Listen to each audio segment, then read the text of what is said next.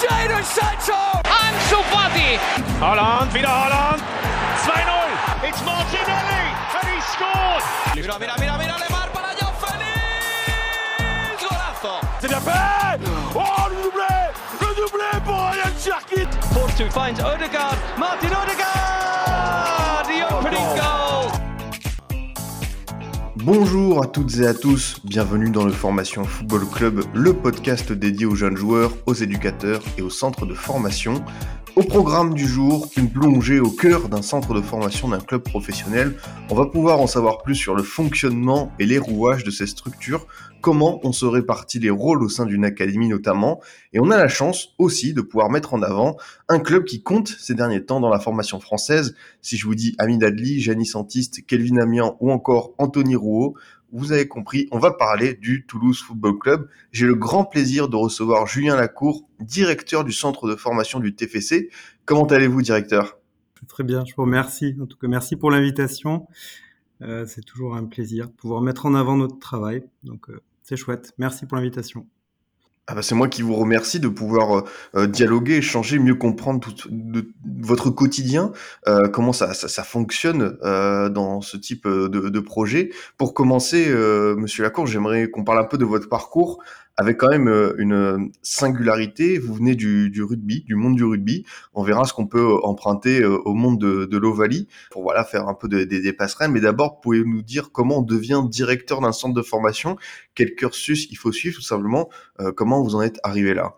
Oui, sans doute aujourd'hui un profil singulier, même si je pense que chaque structure euh, peut se retrouver aussi, avoir ses spécificités.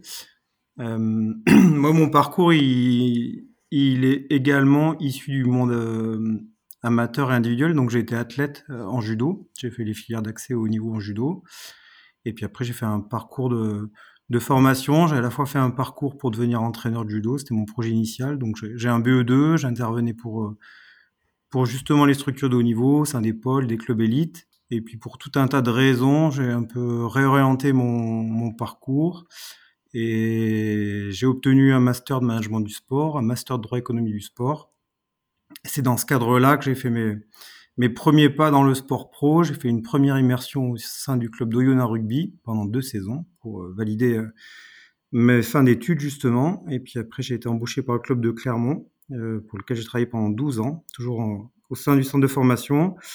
Et j'ai été sollicité par le club de foot de Toulouse l'automne dernier pour, pour voir si j'étais compatible pour prendre la direction de, cette structure. Et je suis en poste depuis début avril. Très bien, bah merci de nous avoir expliqué comment vous en êtes arrivé là, justement sur, le club de Toulouse, pour commencer à en, parler. Il y a eu un nouveau projet au sein de ce club après la descente en 2020. Dans, quelle est la place finalement du centre de formation dans ce nouveau cycle? Euh, on a le sentiment que vous êtes extrêmement important dans ce processus.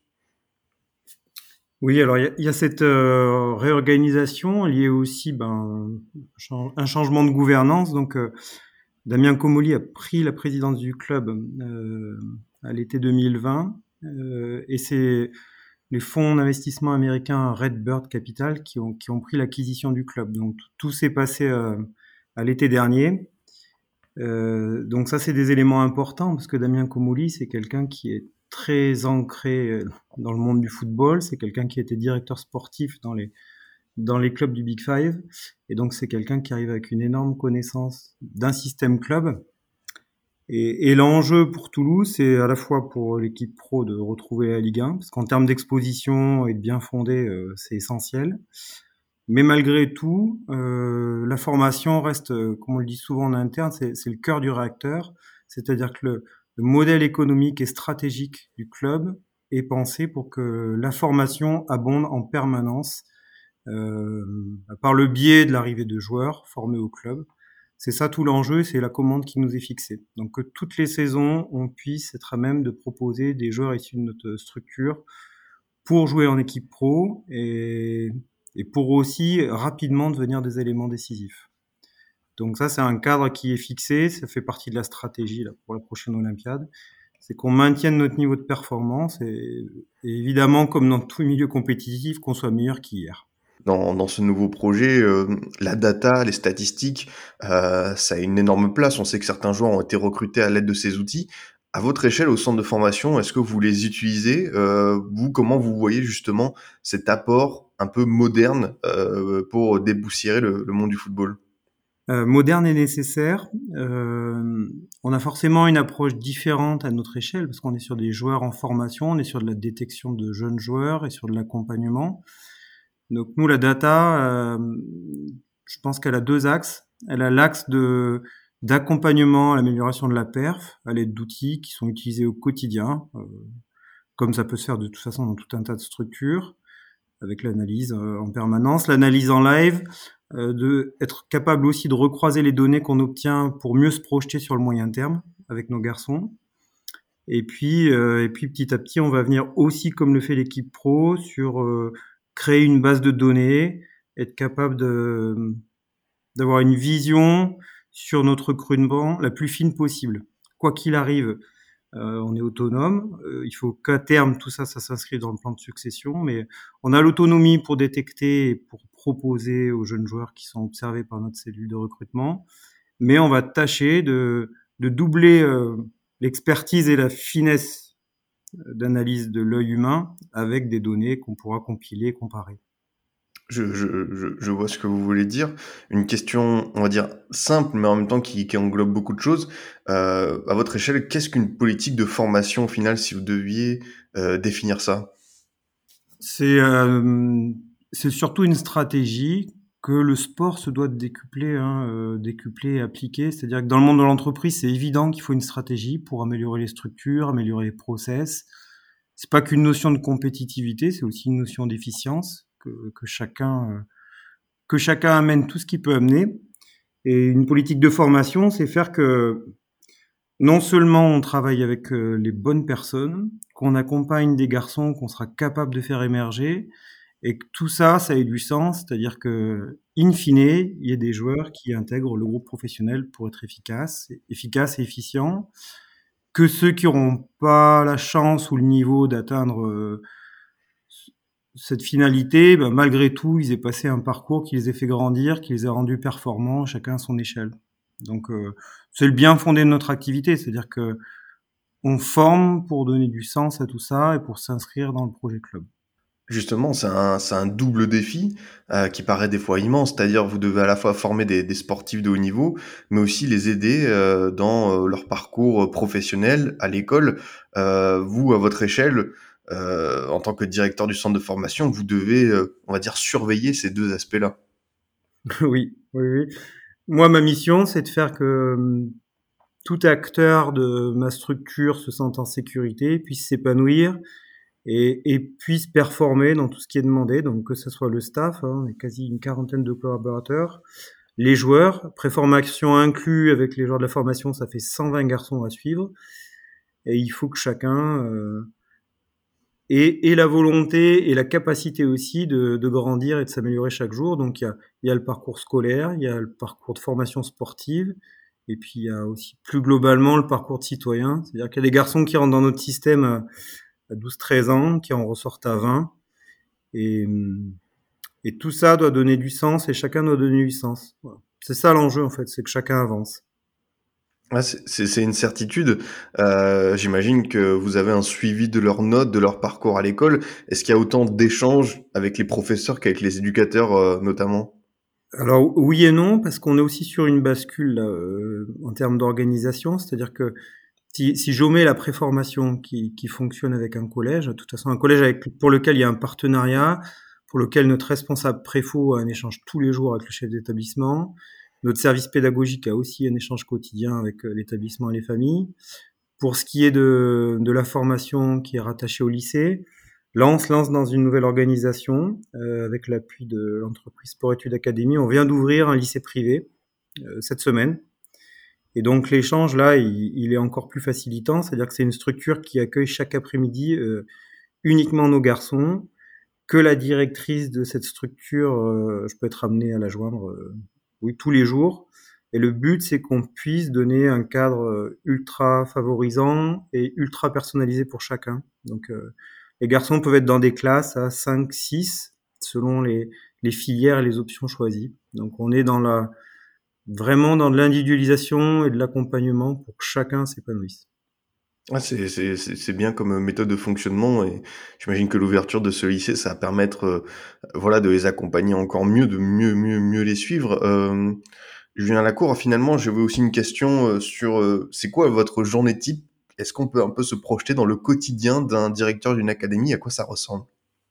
Oui, alors je pardon, je souris, mais c'est qu'il n'y a pas bien de journée type justement.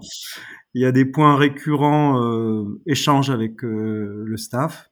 C'est des choses qui, qui sont plutôt marquées dans le marbre pour qu'on fasse des points à étapes, euh, pour qu'on gère aussi les petits allées du quotidien, parce que donc on est dans un dans une structure, dans un bâtiment de 4000 mètres carrés qui, qui juxtapose le stadium. Donc ça c'est une chance inouïe. Tout le club est sur le même site. Donc ça favorise l'échange. Et dans ce bâtiment à 4000, je me répète souvent, mais je dis qu'on vit à 200. Donc quoi qu'il arrive, la vie à 200 fait que ben il y a des choses qu'on programme et d'autres qu'on programme pas. Donc déjà je m'adapte à ce qui se passe. Et puis après plus globalement, euh, j'essaie d'arriver euh, entre 7h et 8h. C'est le cas de quasiment tout le staff. On démarre, les journées plutôt de bonne heure. Et puis après, euh, soit des réunions avec le siège sur les services généraux, parce qu'il y, a, des sujets transverses, euh, soit je m'accorde de temps en temps la chance de pouvoir voir l'entraînement. C'est aussi bien de voir nos garçons en action. Et puis après, euh, des points avec le médical, des points avec le staff technique. Euh, il peut avoir des, des séances plénières avec l'ensemble des joueurs pour faire un point aussi sur euh, qu'est-ce qui fonctionne, qu'est-ce qui fonctionne pas. Et puis être en interaction avec euh, les familles, les partenaires institutionnels, les partenaires économiques, et puis les, les représentants de joueurs aussi. Voilà, donc tous ces éléments font que la journée démarre vers, vers 7h et se termine vers 21h. C'est quand même, euh, c'est quand même une grosse, grosse journée. Justement, vous venez de le dire. Vous-même, vous venez sur le terrain pour observer les entraînements, parfois les matchs. Qu'est-ce que vous aimez observer, euh, voir de votre propre regard? Alors, ce qu'il faut bien préciser, c'est qu'on est, euh, on est aussi atypique, c'est-à-dire que j'ai la direction du centre, mais pas la direction technique, parce que j'en ai pas, j'en ai pas le profilage. Hein. C'est comme ça qu'on fonctionne. J'ai avec moi un directeur technique, Denis Zanco, qui est un expert reconnu de, de l'entraînement, de la méthodo, de l'accompagnement des joueurs. Donc déjà, on échange 5-6 fois par jour. Donc, euh, je ne m'exprime jamais sur, euh, sur l'aspect technique du foot. C'est comme ça que je fonctionnais déjà au rugby, de toute façon. Et si je vais être amené à aller sur le terrain, j'observe le comportement des garçons parce qu'il faut les voir dans dans l'activité qui les anime le plus. Ça me permet aussi de voir si tout fonctionne bien. Et puis jour de match, ça me permet aussi de rencontrer les familles, euh, d'observer un peu aussi les gens qui peuvent être amenés extérieurs au club à venir observer les séances. Alors pas les séances, mais sur, les matchs, pardon. Voilà, je veux pas être intrusif, mais j'essaie quand même d'apporter euh, encore une fois une notion de de sécurité et que euh, les joueurs soient pas aussi euh, trop sollicités justement par des personnes extérieures.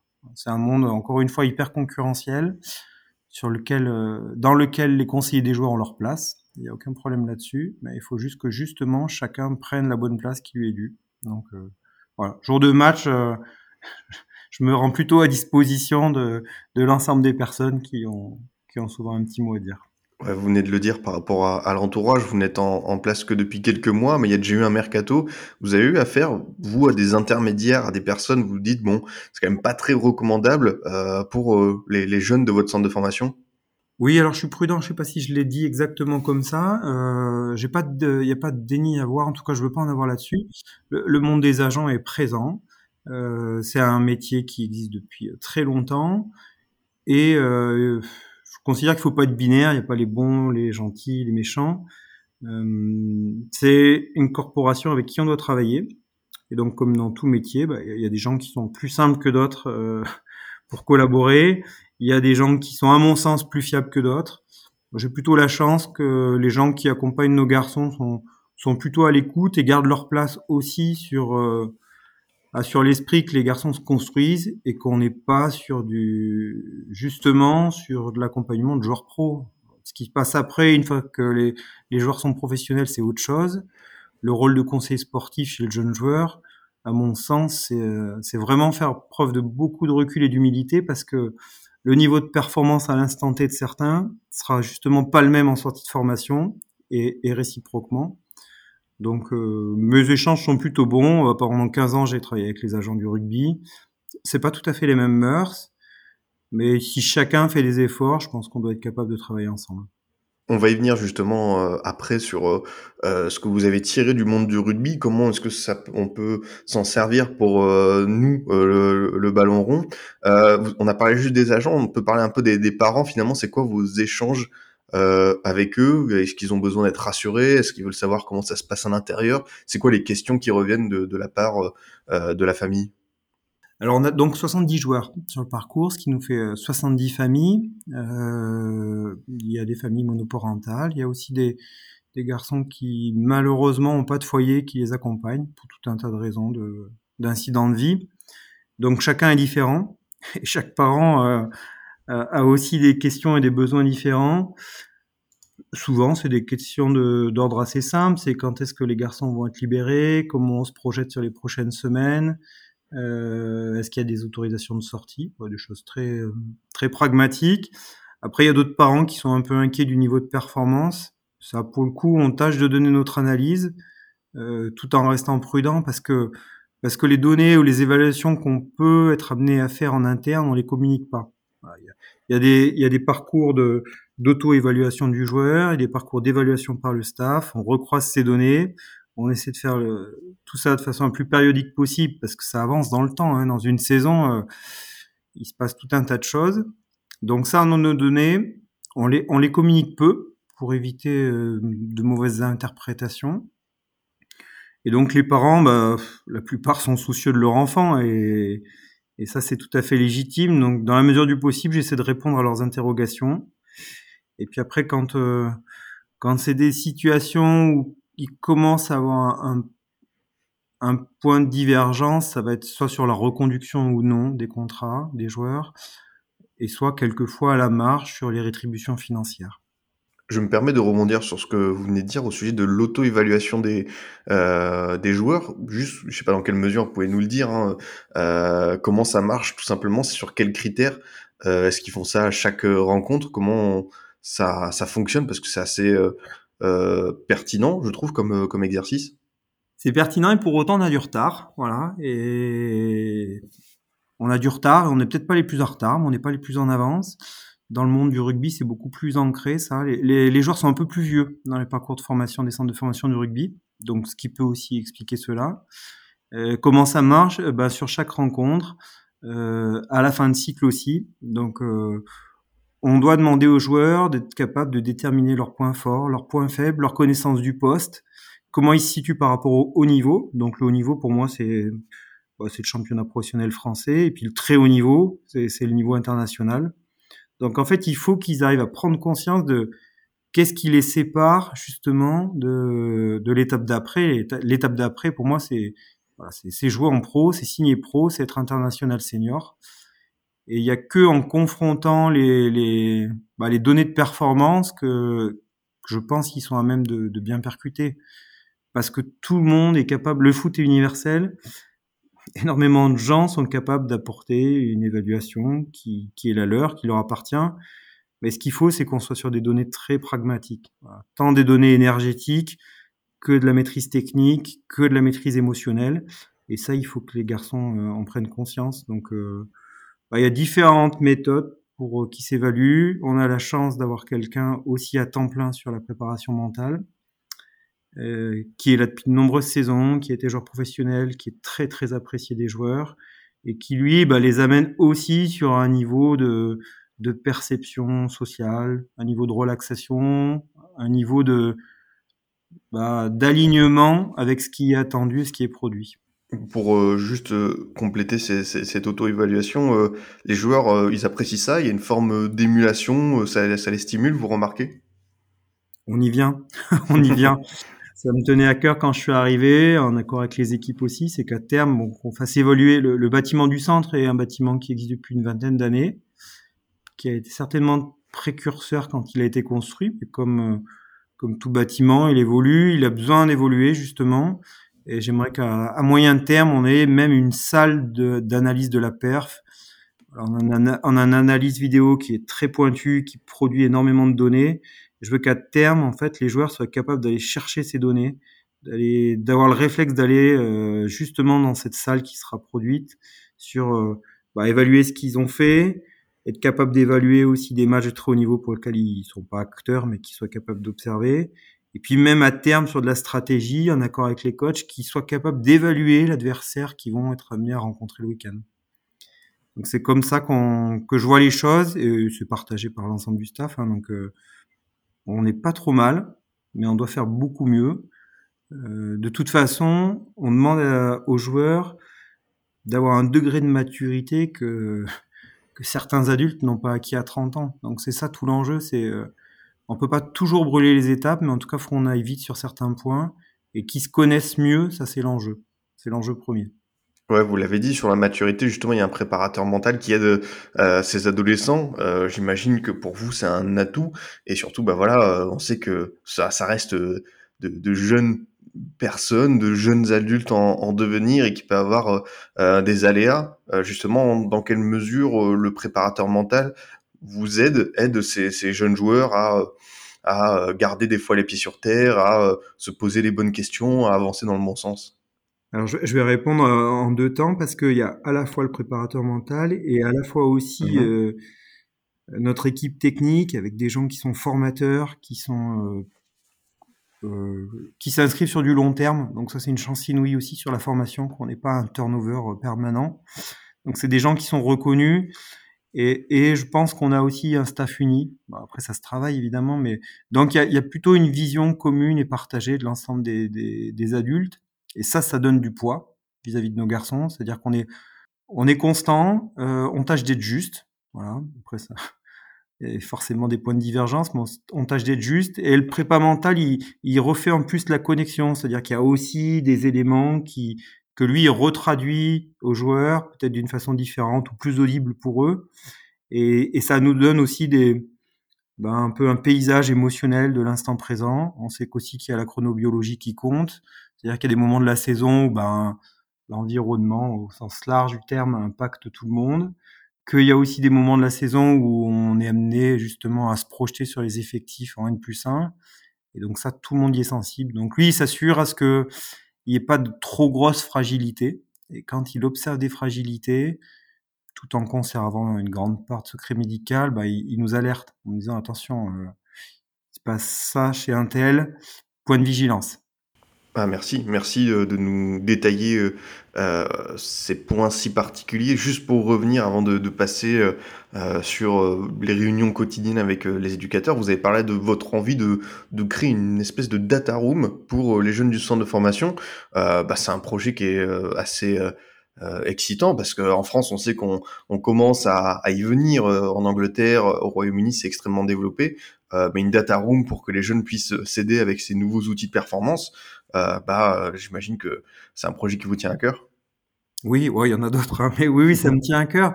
En fait, euh, pour qu'on reste euh, acteur important dans, dans l'environnement de la formation, il faut qu'on fasse les choses différemment. Euh, là, le classement des centres a été produit là durant l'été, donc il nous est très favorable, c'est-à-dire qu'on on se retrouve classé parmi les cinq meilleurs. Je dis parmi les cinq meilleurs parce que y a une volonté de la fédération maintenant de plus donner vraiment de, de, de liste ou de, ou de positionnement exact, mais c'est par labellisation. Et donc on a le plus haut niveau de labellisation à égalité avec des clubs euh, comme Lyon, Monaco, euh, Rennes, PSG, donc euh, des structures pour lesquelles on n'a pas d'accroche financière. Ce que je veux dire, c'est qu'on n'aura jamais leur budget. Voilà. Donc l'argent ne fait pas tout, mais l'argent est un élément important. Et ben, il faut qu'on soit, euh, nous, de notre côté, encore plus malin, encore plus visionnaire, et tous ces éléments se recroisent. Donc, euh, bah, il y a la data, il y en a d'autres. Je peux pas tout vous dévoiler, mais ce qui est sûr, c'est qu'on est sur des projets que je dois pouvoir piloter avec mes équipes qui nous permettent de rester euh, compétitifs. Compétitifs et singuliers, parce qu'on a aussi une démarche à faire que quand on accueille un joueur chez nous, on doit être différent des autres. Après, il se passe ce qui doit se passer, mais on doit avoir cette fibre-là. Elle existe. Il y a eu de l'excellent travail fait depuis des dizaines d'années par les équipes précédentes. Et je me dois de faire euh, un minimum aussi bien, voire mieux. Et je pense que c'est ça aussi les grands axes. donc on a des gens compétents, on a des bons joueurs, mais ça suffit pas. on n'est pas les seuls. Donc qu'est-ce qui fait qu'on va être différent des autres? C'est ça notre travail. Non, on est, on est curieux de voir euh, le, jour où ça sortira de terre, à quoi ça ressemble. Euh, on imagine une salle avec plein plein d'écrans, euh, vraiment quelque chose de moderne. Donc forcément, c'est très intéressant pour les jeunes joueurs de, de pouvoir s'aider avec cet outil-là. J'en ai parlé, il y a des réunions, vous nous l'avez dit, hein, presque tous les jours, vous, vous échangez. Et justement, c'est quoi le, contenu de ces réunions? Quels sont les points que vous aimez faire avec euh, avec euh, avec Denise Anco, avec euh, les éducateurs? Qu'est-ce qui est important dans un centre de formation de savoir tous les jours? Ce qui est important, comme dans toute structure où il y a beaucoup d'humains, hein, donc je vous l'ai dit tout à l'heure, quasi 200 acteurs, notre staff, une quarantaine de personnes avec divers métiers c'est les bases du management en fait. C'est faire que tout le monde travaille, euh, se sente à sa place, reconnu, euh, puisse être force de proposition, mais que également, euh, bah justement, chacun aussi reste plutôt dans son périmètre. J'ai pas envie que des gens débordent de tout parce qu'à faire tout à la fin, on fait pas grand chose. Donc l'enjeu c'est ça, c'est déjà trouver notre rythme managérial. Je pense qu'on commence à être bien. Voilà. Maintenant, euh, maintenant il y a l'environnement qui change en permanence. Euh, le fait que l'équipe pro soit pas montée, bah, ça nous a impacté. Donc, euh, il faut faire le dos rond et il faut que, il faut qu'on reste soudé. Donc ça, c'est l'enjeu d'un manager d'équipe que, euh, que, que je dois mener. Et puis après les réunions, il y a des temps informels, des temps formels. je dois sentir le pouls aussi de mes équipes, c'est-à-dire que bah, je peux être amené à aller voir un tel ou un tel parce que parce que j'ai eu écho ou parce que j'observe qu'il y a peut-être quelque chose qui qui peut l'impacter. Euh, c'est des hommes et des femmes, ils ont leur vie perso et le but c'est que les métiers passion qu'on a la chance de mener, bah, malgré tout, ça, ça, reste un métier, donc il y, a aussi la vie à côté. Donc ça c'est l'enjeu pour moi. Et puis après en termes de réunion, euh, ce qui est formel, c'est qu'il y, y a, une réunion euh, technique pour chaque collectif, voilà où là on regroupe chaque représentant de chaque département pour faire un point joueur par joueur. C'est assez rapide, mais ça veut dire qu'il faut que l'ensemble des personnes qui soient amenées à encadrer le joueur aient écho ou justement ce que j'évoquais tout à l'heure, une fameuse sensibilité sur tel ou tel joueur. Donc ça, c'est des choses qu'on mène chaque semaine. Après, il y a une réunion hebdo, là j'en ai une tout à l'heure à midi. Euh, bah là, on fait le point de la semaine. Euh, des choses très pratico-pratiques, mais qu'est-ce qui se passe ce week-end? Euh, Qu'est-ce qu'il y a eu comme événement? Qu'est-ce qu'on a comme événement à venir? Euh, comment on se régule sur euh, une évolution de règlement, comment on se régule sur euh, une visite ou l'accueil d'un joueur en test? Voilà, c'est tout ça.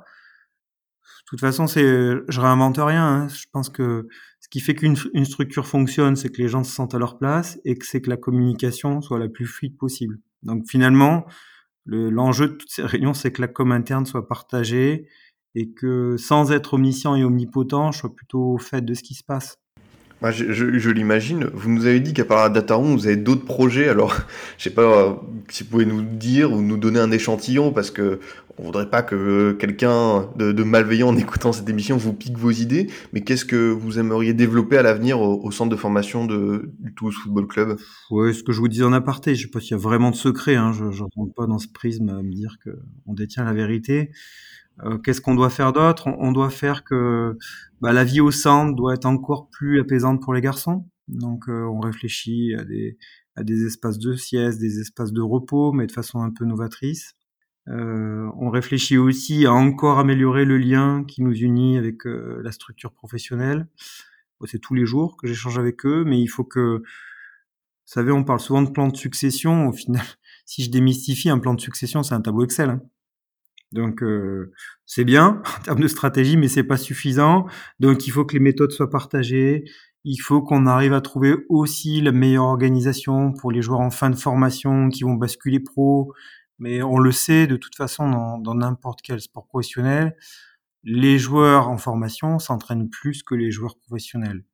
Pourquoi? Bah Parce qu'ils sont dans un parcours de développement et que les joueurs professionnels sont plutôt dans un parcours d'optimisation ou de maintien de la force maintien de la forme même, et que nous, il faut qu'on trouve le juste milieu. Euh, les clubs essaient de se prémunir pour pas se faire euh, piller leur talent, donc euh, on est presque amené à proposer des contrats pro le plus tôt possible pour verrouiller la situation contractuelle. Mais en termes de formation, c'est pas suffisant. Enfin, être pro à 16 ans, même pour le joueur le plus talentueux qui soit, il y a encore des choses à acquérir. Euh, si c'est pas technique, c'est tactique. Si c'est pas ça, c'est encore euh, émotionnel. Donc, euh, il faut qu'on, il faut qu'on soit encore meilleur là-dessus. Voilà, donc ça aussi, c'est un projet. Il faut que je, j'arrive à trouver et à proposer des espaces de travail qui soient encore plus confortables pour le staff. On a eu la chance, le club a investi, donc que je vous évoquais tout à l'heure sur le nouveau lycée, a investi aussi sur un nouveau restaurant, euh, avec l'appui de, notre nutritionniste qui, qui attend plein chez nous. Donc il y, a, la nourriture, il y a le repos, on a changé l'ensemble des matelas de l'internat. Encore une fois, je reste très modeste parce que ce qu'on fait, d'autres le font. Il faut juste que nous, on le fasse euh, de la façon la plus pertinente qui soit avec nos attendus. Voilà. Puis après, on réfléchit aussi à améliorer euh, les vestiaires, les vestiaires qui doivent être un sas euh, de préparation mentale. C'est-à-dire qu'il faut qu'on arrive à trouver la bonne formule pour que le vestiaire soit pas juste là pour changer, soit aussi la capacité des garçons à, basculer dans l'instant présent, euh, à encore mieux comprendre les attendus. Donc euh, voilà, on réfléchit à comment mieux expliquer les séances, à comment mieux utiliser les datas justement pour mener en live les séances. Voilà, c'est tout ça. Bah, merci, merci beaucoup pour ce, ce point complet. On permet, ça permet de, de, de mieux comprendre euh, comment on, on, travaille, comment on se projette dans un centre de formation. On l'a dit en, en introduction, euh, Julien Lacour, vous avez travaillé à Oyonnax et à Clermont euh, dans des clubs de, de rugby. Qu'est-ce qu'on peut finalement emprunter dans, dans la formation euh, de ce sport? On a commencé à parler de l'auto-évaluation. Euh, Qu'est-ce qu'on pourrait faire d'autre pour euh, progresser au foot selon vous? Euh, il faut qu'on s'améliore. Euh, alors, il y, a, des, y a, y a des, des, points de, de connexion, c'est sûr. Après, l'activité n'est pas la même. Euh, L'âge des joueurs n'est pas le même en parcours de formation. Voilà, c'est plus précoce au niveau du football, bah, parce qu'il y a la notion de maintien de l'intégrité physique et que le sport, le rugby reste un sport d'affrontement. Euh, donc, donc il, il, peut avoir des risques pour les athlètes. C'est aussi ce qui explique cela. Après, euh, qu'est-ce qu'on peut aller euh, chercher au rugby? Je pense qu'il y a le, rapport au corps qu'on doit un peu bousculer au foot. C'est-à-dire que il y a un peu des clichés hein, sur la préparation physique. Je parle pas forcément au sein de notre club, mais en règle générale, ce que j'observe, voilà, si on fait de la musculation, on va moins vite. Vous savez, c'est des choses qui traînent depuis euh, des années et des années. Et bon, ça reste encore un peu présent. Donc, ce qu'il faut, à mon sens, c'est que les joueurs prennent conscience encore plus que leur corps est leur outil de travail, que quand ils ont des lacunes physiques ou énergétiques, bah, bien sûr qu'il y a le staff qui est là pour les accompagner, mais que eux de leur côté doivent mener un travail autonome. Euh, ils doivent, je pense, s'améliorer aussi sur euh, bah, des aspects un peu de sophrologie, de concentration. Je pense que dans l'ensemble, nos sportifs sont pas assez concentrés quand ils font quelque chose. Alors peut-être qu'on leur en demande trop, c'est aussi à nous de nous adapter, mais euh, on doit améliorer le focus euh, là-dessus. Et puis après, le reste, euh, le reste, il y a déjà plein de bonnes choses qui sont faites. Donc euh, oui, le rapport au corps, ça me semble important, le rapport à la concentration. Et puis ça sera déjà bien. Et puis maintenir de toute façon un niveau de technicité euh, individuelle il faut rabâcher de toute façon. Hein. Euh, la haute performance, et ça se joue sur des détails, donc il faut être sûr que la base de, de tous les éléments que nécessite le sport de haut niveau soit bien acquis. Ah, je, je, je, le devine. Et à l'inverse, euh, vous qui avez maintenant connu les deux, les deux milieux, euh, quels sont les avantages de la formation dans le monde du ballon rond par rapport au rugby, si vous devez faire une petite comparaison? Il y a une intelligence stratégique sur le recrutement qui n'existe pas encore dans le rugby. Euh, il y a euh, il y a la nécessité de se remettre en cause en permanence dans le foot, du fait des, des, des périodes de transfert qui sont quand même euh, ultra déterminantes dans l'évolution des groupes. Et puis, il y a, euh, par conséquent, euh, je trouve, une forte capacité d'adaptation des joueurs à changer de, d'entraîneur régulièrement. J'en souris parce que je trouve ça incroyable qu'on puisse démarrer, euh, alors pas nous la formation, mais dans le monde pro, que l'entraîneur pro puisse démarrer sa saison avec des joueurs qu'il aura plus avec lui deux mois après. En termes d'intelligence collective et de management d'équipe, je trouve ça incroyable. Incroyable qui, que justement les staffs doivent trouver des solutions pour maintenir en éveil des joueurs pour qui on ne sait pas encore s'ils seront là, s'ils seront pas là. Euh, ça, ça m'épate. Pour parler un peu de, de l'impact euh, du Covid sur, euh, sur votre centre de formation, on sait que par exemple dans les équipes pro, il y a eu l'obligation de vendre parfois ses meilleurs joueurs, mais euh, vous, euh, dans, dans, dans les académies, euh, les équipes de jeunes, qu'avez-vous subi, constaté sur cette période? Je sais que vous êtes arrivé seulement en avril, mais on est encore dedans. Euh, Qu'est-ce que vous avez remarqué? Je reste prudent sur le- les termes employés parce que souvent on évoque génération sacrifiée. Et, ça, je trouve que c'est une démarche assez fataliste que, que nous adultes on doit pas avoir. Maintenant, ce qui est sûr, c'est que les deux saisons qui viennent de se passer, pour les joueurs, ça a été extrêmement impactant. Impactant parce que encore plus d'incertitudes. Impactant parce qu'on a des, générations euh, comme les 2006 par exemple qui ont quasiment pas joué. Donc après, ça a été un peu organisé au mieux avec des matchs amicaux dès qu'il y a eu l'accord euh, de l'État et de la fédération. Mais malgré tout, euh, le temps de pratique et le temps d'opposition en compétition, ce qui est euh, ultra déterminant dans la formation du joueur, ont été euh, dégradés.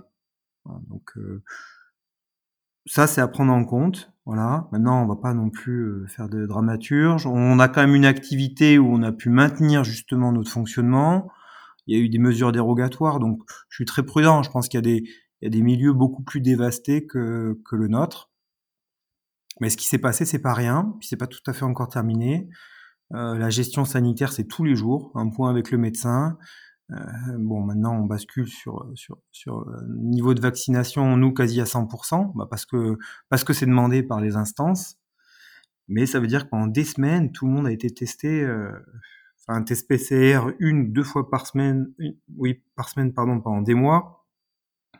C'est assez euh, énergivore et euh, c'est presque rentré dans les mœurs qu'un labo vienne toutes les semaines tester les garçons, qu'on puisse prendre des mesures euh, à l'immédiateté, bah, un joueur isolé, X joueur isolé. Donc il a fallu que tout le monde fasse preuve de résilience. Donc si je positive, je me dis que ça nous servira pour la suite. Et puis d'un point de vue global, euh, ça rajoute de l'incertitude à un milieu déjà un peu instable.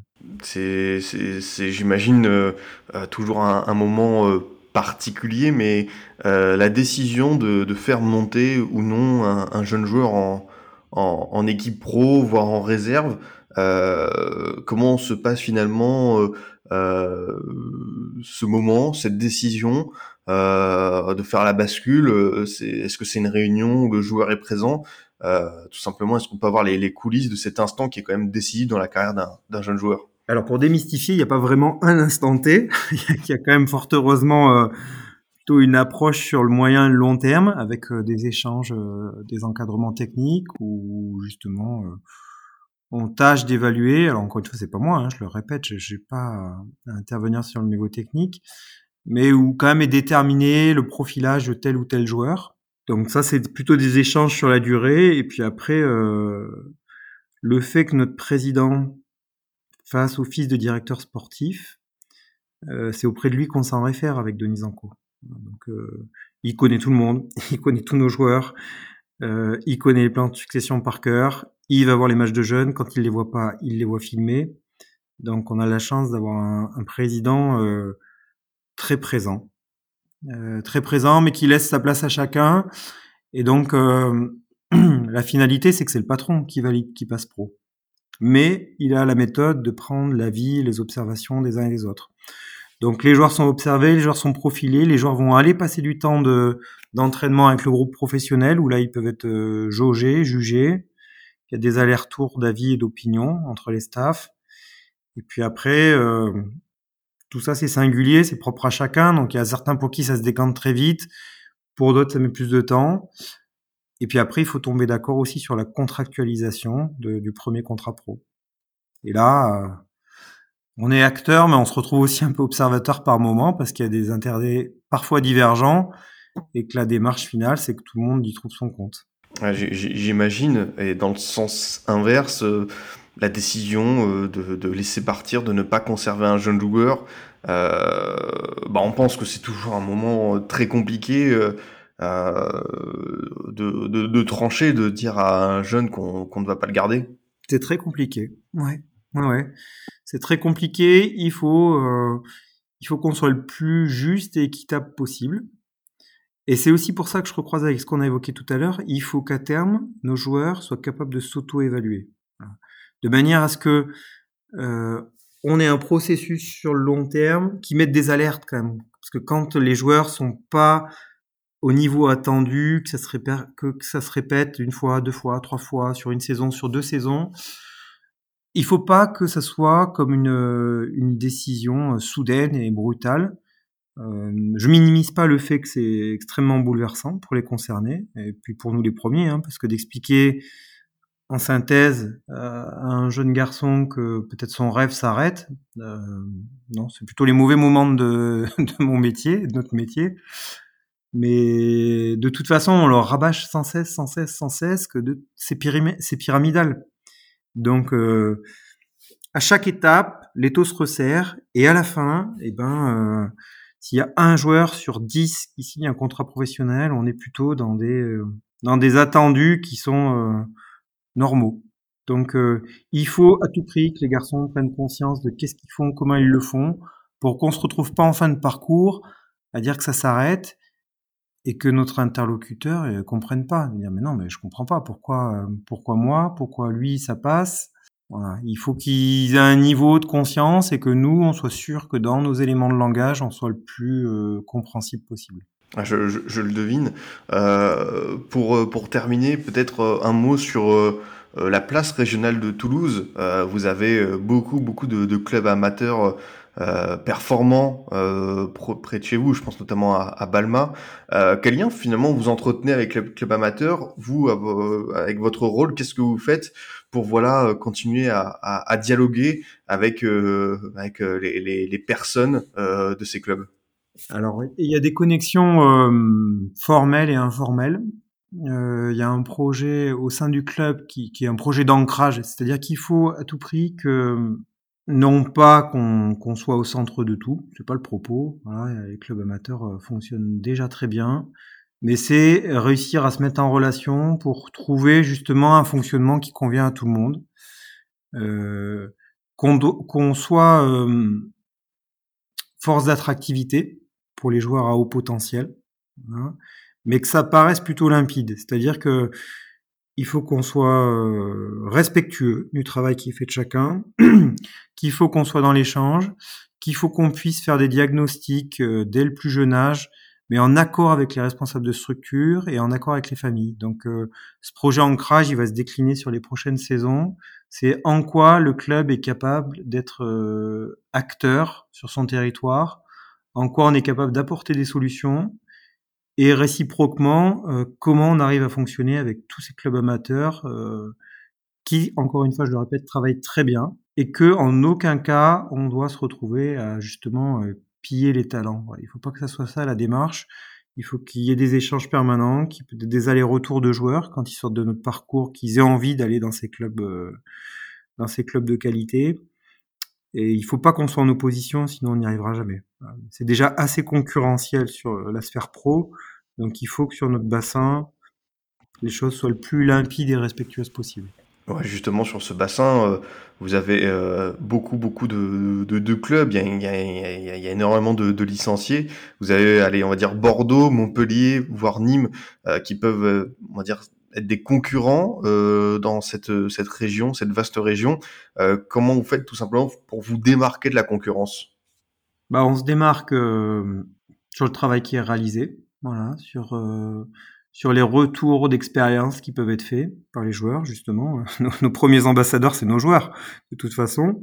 Et puis, euh, dans notre processus d'observation, de détection, il faut qu'on soit totalement aligné avec ce qu'on dit, c'est-à-dire que il est hors de question qu'on aille bouleverser quoi que ce soit. Il faut qu'on soit prudent, il faut qu'on échange. Euh, par exemple, c'est interdiction formelle de parler avec des jeunes joueurs pour nos observateurs il y a des observations qui sont faites, qui sont menées, après on capitalise dans une base de données, et quand on commence à avoir quelques certitudes de profilage, euh, il faut que, en tout premier lieu, on, contacte le club concerné, qu'ensuite on contacte la famille et qu'après on échange. Et après, ben, notre marque de fabrique, c'est qu'est-ce qu'on a proposé à toutes nos générations passées chez nous, euh, comment on accompagne au mieux chacun dans son parcours et qu'on est à même de l'individualiser. Donc, euh, L'enjeu, c'est ça, c'est surtout pas vendre du rêve qu'après on tiendra pas, c'est surtout pas être agressif, c'est surtout pas faire des propositions financières farfelues. Voilà, donc dès le plus jeune âge, hein, sur les sur les offres qui sont transmises aux jeunes joueurs, il y a déjà une notion de, concurrence avec l'ensemble des clubs. Donc nous, il faut qu'on soit maître, en tout cas acteur principal sur notre territoire, dans un rayon de 150 km autour de la ville. Et puis de toute façon, on peut pas accueillir tout le monde. Et puis de toute façon, il y a, aussi des, un peu comme des mariages avec certains joueurs qui, n'aboutiraient pas. Donc euh, le but c'est pas de prendre tout le monde. On a plutôt des petits effectifs, mais qu'une fois que les garçons sont chez nous, ben on, on, soit garant de justement de bien proposer ce qui était convenu. Eh bien, écoutez, euh, Monsieur Lacour, sur ces, euh, sur ces paroles sages, euh, on va pouvoir en terminer avec cet entretien. Je voulais vous remercier d'avoir accepté, de, encore une fois, de venir dans le Formation Football Club pour parler de votre rôle de directeur de centre de formation. Je pense que les auditeurs ont pu en apprendre beaucoup, comme moi aujourd'hui, sur le fonctionnement interne. J'espère aussi que vous avez pris du, du plaisir, vous, à venir échanger avec moi. Oui, merci. C'était très bien. C'est c'est toujours un exercice intéressant parce que hum, voilà, ça me met devant le fait accompli, aussi faire euh, l'autodiagnostic de ce qu'on peut proposer, de ce que je mène. Et puis, euh, vous avez évoqué des propos sages. Je ne sais pas si c'est sage, mais en tout cas, je pense que pour s'inscrire dans la durée, il faut qu'on soit respectueux de tous les gens qui nous entourent et qu'on se considère pas plus malin que tout le monde. Qu'on soit déjà bien appliqué sur ce qu'on fait et qu'on se tienne aux engagements qu'on donne. Et je pense que en faisant ça, déjà, on conservera notre singularité. Donc, en tout cas, merci pour l'échange. Euh, c'est important pour moi. Voilà, ça me permet aussi de bah, peut-être d'apporter, euh, je l'espère, un petit éclairage sur ce qu'on peut proposer, sur le métier que je mène. Et, aussi, ça me permet euh, bah, justement d'échanger sur ce qu'on fait, ce qu'on fait pas. Donc, c'est très bien. C'est très riche aussi pour moi. Donc, merci en tout cas pour l'invitation. Ah bah c'est une certitude. En plus, ça permet de, de valoriser cette formation toulousaine. Je l'ai dit en introduction, il y a plein de jeunes talentueux. Je pense notamment à Amin Adli qui est parti au Bayer Leverkusen. Euh, c'est un club dont on parle de plus en plus pour euh, ces, ces bons jeunes. Et c'est important, je pense, de, de, mettre en avant les personnes qui, qui y contribuent. Oui, bah alors Amin Adli, je suis d'autant plus à l'aise que je n'y suis pour rien. Mais euh, ce qui m'a touché, c'est que le jour où Amin est parti, là, il y a quelques jours, il a fait le tour de l'ensemble du site pour venir remercier individuellement chaque personne qu'il avait accompagné. Et ça paraît rien, mais de voir un joueur pro qui fait 500 euh, ou 600 ou 700 mètres pour aller saluer l'éducateur qu'il a eu euh, à son arrivée au club dans les catégories jeunes, je peux vous dire que ça a donné, euh, ça a donné de l'énergie à tout le monde, surtout après les, quelques semaines un peu chamboulées ces derniers temps, de la non-montée, donc ça a impacté la structure. On a fait le dos rond, mais le plus important, je crois que c'est ça en fait, c'est ce qui se passe sincèrement et réellement avec euh, avec les personnes. Donc Camille Dadley, voilà, il part. Malheureusement pour rien ou heureusement, je sais pas, mais en tout cas c'est la classe. Voilà, un joueur formé qui finit meilleur joueur de Ligue 2 et qui parle à terre haute et qui prend le temps d'aller remercier chaque éducateur rencontré dans son parcours. Euh, c'est un bon gage de qualité. Voilà. Les, autres garçons que vous avez évoqués l'ont fait aussi de même, hein, Chitamine parce que c'est le dernier à partir, mais euh, voilà, J'en dis c'est pareil. Euh, ils ont tous eu un mot sincère et attentionné vis-à-vis de la formation. Et, et, ça, je pense, c'est le meilleur carburant pour mes équipes. Ah bah c'est une certitude. Encore une fois, euh, merci euh, Julien Lacour d'être venu dans Formation FC. C'était un, un, vrai plaisir de, de pouvoir euh, échanger avec vous. Merci, c'est gentil en tout cas. Merci. Bonne continuation. Et c'est très bien de mener ce, ce type de médias. C'est du bon boulot. Bravo. Bah écoutez, euh, merci beaucoup. Je, vous souhaite une bonne saison. De mon côté, chers auditeurs, je vous dis à bientôt pour un autre numéro. Vous pouvez toujours nous écouter sur Deezer, Spotify, SoundCloud, iTunes et Google Podcast. À très vite pour une nouvelle émission du Formation Football Club.